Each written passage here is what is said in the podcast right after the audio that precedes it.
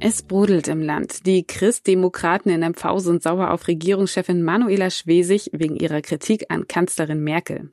Die Details erfahren Sie gleich im Schwerpunkt. Ich bin Isa Kleinpeter und das ist Dienstag um 8 Uhr. Guten Morgen. Die Wasserschutzpolizei hat gestern auf dem Schweriner Außensee die Suche nach einem 65 Jahre alten Segler wieder aufgenommen.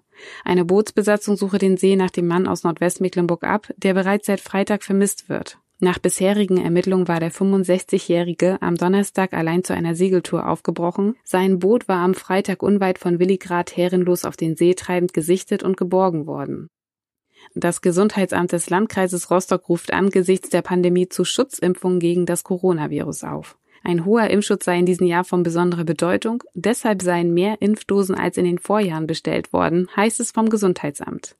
Eine Impfung sei besonders wichtig, um Doppelinfektionen von Corona und Grippe gleichzeitig entgegenzuwirken.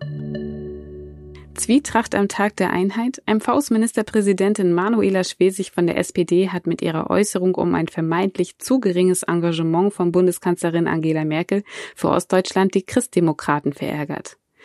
Der CDU-Landesvorsitzende Michael Sack kritisierte Schwesigs Vorwurf als ganz schlechter Stil und warf ihr Selbstinszenierung am Nationalfeiertag vor. Auslöser für die zornige Attacke des CDU-Landeschefs war ein Satz der Regierungschefin in einem Interview, das zum Tag der deutschen Einheit in der Rheinischen Post veröffentlicht wurde.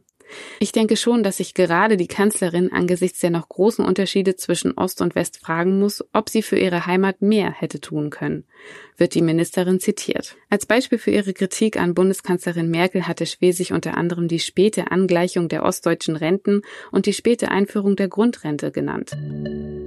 Alle Artikel können Sie jetzt auch nachhören auf svz.de slash audiosnack.